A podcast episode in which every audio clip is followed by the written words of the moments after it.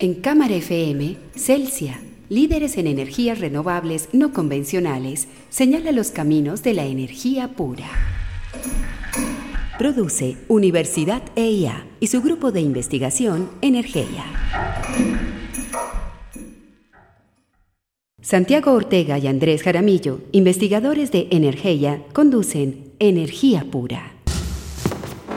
Las redes sociales y las tecnologías de la información muchas veces tienen impactos más grandes de los que uno se puede imaginar a simple vista, ¿cierto? El Facebook, que pasó de ser una capitalizada del chisme, porque todo el mundo empieza a ver que lo que hacen las otras personas allí y se, pues, se mantiene en contacto con sus amigos, empezó a convertirse en una fuente de información inagotable y una fuente de comunicación muy poderosa. Una evidencia de esto fue la, la elección del presidente Barack Obama, en el año 2008. El presidente Obama tuvo una gran estrategia en, redes sociales que llegó a, darle la delantera y ocho años después, en la campaña del presidente Trump, las redes sociales llegaron a otro nivel. Llegaron a otro nivel porque la cantidad de datos disponibles se sofisticó de tal manera que, las personas que estaban manejando la campaña del señor Trump es decir, una empresa que se llama Cambridge Analytica, a partir de likes era capaz de correlacionar y de generar un perfil psicológico de lo que uno era. ¿Por qué? Porque hay cualquier cantidad de gente que le gusta las mismas cosas que le gusta a uno y si uno empieza a cruzar todos esos datos, empiezan a aparecer rasgos de personalidad hacia donde se puede llevar la publicidad. Sí, y, realmente ahora que estamos hablando en esta, en esta secuencia de programas sobre seguridad de la información y que entrevistamos a Erika Torres, especialista justamente en ciberseguridad y seguridad de la información, lo que decimos es que todo el tiempo nosotros ya estamos produciendo información. Hoy sabemos que hay más teléfonos celulares que personas en el mundo y esto va a aumentar con el Internet de las Cosas. Cada cada sensor, cada cámara, cada dron está emitiendo datos que suben a la red y que está dejando esa huella para poder hacer correlaciones. Entonces, nosotros cuando vamos a un almacén de cadena, tecleamos nuestra cédula o nos piden nuestra cédula, cada vez que nosotros compramos, el almacén ya podría saber yo qué compré, cuándo lo compré, qué me gusta, qué hábitos tengo y hacer una suerte de analítica y esas correlaciones. Esto ya llevado al sector eléctrico, lo que va a suceder es que justamente esos sensores conectados a los aparatos y esa red de información comunicándose va a poder perfilar en muy poco tiempo nuestros hábitos de consumo y si puedo tener generación local. Si yo tengo unos paneles solares en mi casa, en la finca, en el comercio, lo que sea, pues voy a poder caracterizarme y digamos que lo vemos siempre en, las dos caras de la moneda. Lo vemos como una cosa negativa porque me están trazando y me están de alguna manera mirando mis datos, pero lo otro es que yo voy a poder monetizar la información, yo voy a poder monetizar los hábitos porque a mí, por ejemplo, me pueden premiar por mi uso energético, por mi huella energética. Entonces ahora vemos que, por ejemplo, muchas empresas de seguros van a empezar a ofrecer seguros diferenciales por los hábitos de consumo y ya no es una tarifa plana, sino que si usted se comporta mejor le dan un mejor precio y en el sector de energía puede llegar a ser así. Además que es una cosa bien particular, porque bien lo mencionabas ahora, un teléfono celular es una cosa que recibe datos a toda hora y que manda datos a toda hora. Muchos de los oyentes probablemente no saben que por solamente tener instalado Google Maps ya van, ya Google sabe exactamente dónde están, cómo se están moviendo y cuáles son los patrones de movimiento. Uno puede ponerse lo conspirativo que quiera con estas cosas, pero a la larga no, lo que importa no es el dato personal, lo que importa es esa agregación de datos a gran escala que alguien los tiene, alguien los puede usar, alguien los puede vender y alguien a partir de ahí puede empezar a proponer también soluciones de ciudad modelos de negocio nuevos donde se monetizan cosas y se pueden incluso resolver problemas a escala de ciudad con unos costos muy bajos, con unas inversiones de ciudad muy bajas, porque lo que están aprovechando es justamente la potencialidad de esas tecnologías que son abiertas. Un ejemplo muy clásico de esto es el tema de las encuestas origen-destino. Para saber cómo se mueve la gente en la ciudad, pues básicamente mandan un montón de estudiantes con unas planillas a entrevistar a 2.000 personas que a partir de esa muestra eh, se, genera pues un procedimiento estadístico para decir cómo se mueve la gente en la ciudad. ¿Qué tal si nosotros en vez de tener una muestra de 2.000 personas, logramos acceder a unos datos que nos dan una muestra de un millón, dos millones, cuatro millones de personas que se mueven. Es casi la cuesta de origen destino, pero en tiempo real. En Celsia creemos que el mundo cambia solo con verlo de otra manera. Así lo hizo el que descubrió que la luz del sol genera energía limpia y el que vio que moverse en autos eléctricos daña menos el planeta. En Celsia compartimos esa visión diferente del mundo, de la energía, porque generamos y transmitimos energía limpia que viene del sol, del agua, del viento, llenos de innovación. Dile hola a Celsia, la nueva era de la energía. Celsia, la energía que quieres. Vigilado Superservicios.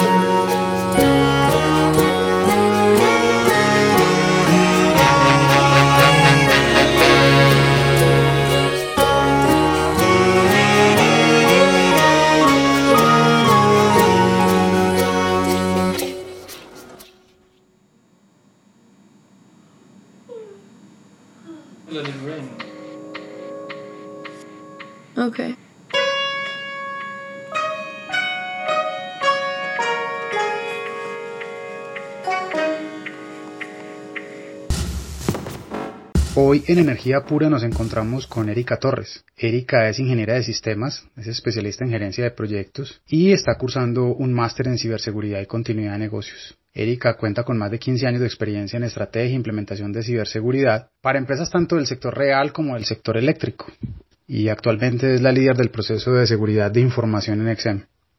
Erika, bienvenida y muchas gracias por aceptar esta invitación aquí en Energía Pura. Quisiera que compartieras con nuestros oyentes, eh, aunque sabemos que es un tema muy largo, muy profundo y quedaría pues para hacer muchos programas, pero es un poco acerca del tema de la seguridad de la información. Eh, yo no sé, pero a mí me ha pasado y seguramente a todos nuestros oyentes les ha pasado que cuando eh, intentan instalar una aplicación en su teléfono móvil, en su computador o en una tablet, les preguntan una cantidad de cosas y uno ya por defecto acepta todo realmente eh, aceptar todo eso puede tener consecuencias importantes.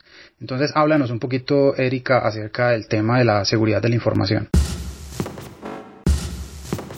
Bueno, en una conferencia reciente escuché una analogía que resume muy bien la diferencia entre los conceptos de ciberseguridad y seguridad de la información. El expositor decía, veamos la seguridad de la información como un libro y a la ciberseguridad como un capítulo dentro de ese libro. Esto significa que hay un concepto de un alcance más amplio, que es la seguridad de la información, que plantea a su vez una visión holística y estratégica para la protección de la información empresarial en cualquier formato que se encuentre, sean físicos, documentos impresos, documentos digitales e incluso las conversaciones que tenemos en las organizaciones. Bajo este concepto de seguridad de la información se desarrolla también la ciberseguridad la ciberseguridad se ocupa entonces de tratar y combatir las amenazas que ponen en riesgo la información que es procesada, transportada o almacenada en sistemas interconectados. Por lo tanto, su énfasis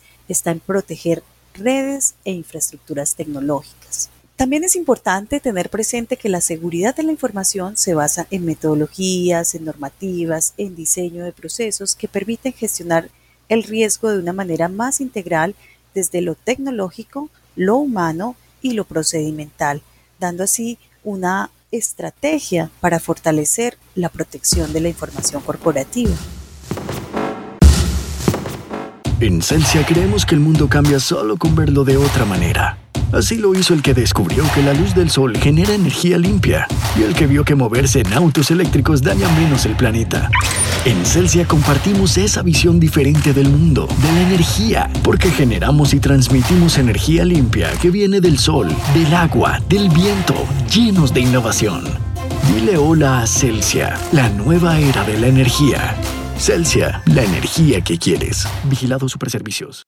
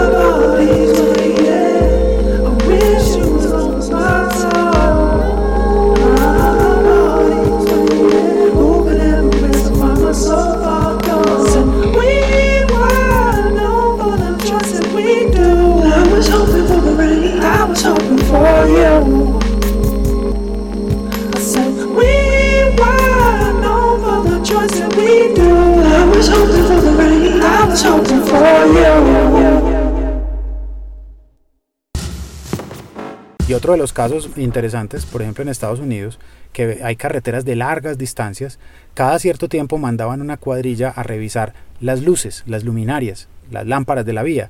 En, carreras, en carreteras de, de en, zonas deshabitadas era larguísimo, la gente se demoraba un día, dos días recorriendo estas carreteras. Y la aplicación es muy fácil. Lo único que tuvieron que hacer fue pintarle un número a la luminaria y decirle a las personas que van viajando por esa carretera, si usted ve una luminaria apagada, anote el número. Entonces era muy sencillo. La persona simplemente tenía, tiene un código y manda un número a una página y ya la cuadrilla va y reemplaza solo esa luminaria. No tiene que tener cuadrillas todo el tiempo haciendo las rondas.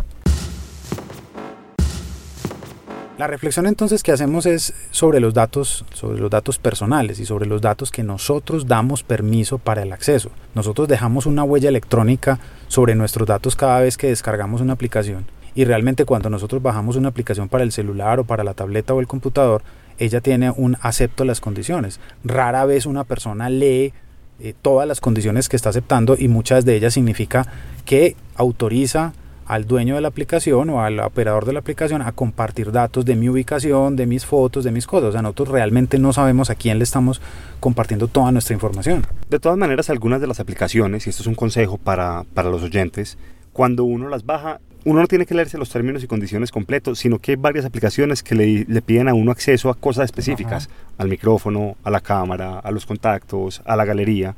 Entonces, un ejercicio que uno debe hacer y que es una buena práctica es para la aplicación que uno quiera ver que efectivamente no esté tomando más información de la que de la que esté esperando uno que tome, ¿cierto? Claro, pero pero es inevitable que la red se va a poblar de una gran cantidad de información y bueno, hay que verlo también por el lado positivo. Las cámaras en las, en las ciudades y las cámaras y los sensores y los drones pueden ser un elemento interesante, pero eh, esperemos que esto no se salga de madre, como dicen en algunos países, porque realmente eh, hipervigilancia o, o, esta, como llaman algunos, esta pervasividad o esa intrusión en la vida personal pudiera llegar a un punto en el que ya yo estoy vigilado permanentemente. Entonces es, una, es un balance, pero como decimos, y es el centro y el foco de nuestra, de nuestra conversación, el sector eléctrico cada vez más se está poblando de estos elementos porque los aparatos, las aplicaciones están empezando a hablar entre ellas y con la domótica, con la inmótica y con la digitalización, pues evidentemente la red eléctrica se va a empezar a, a comunicar para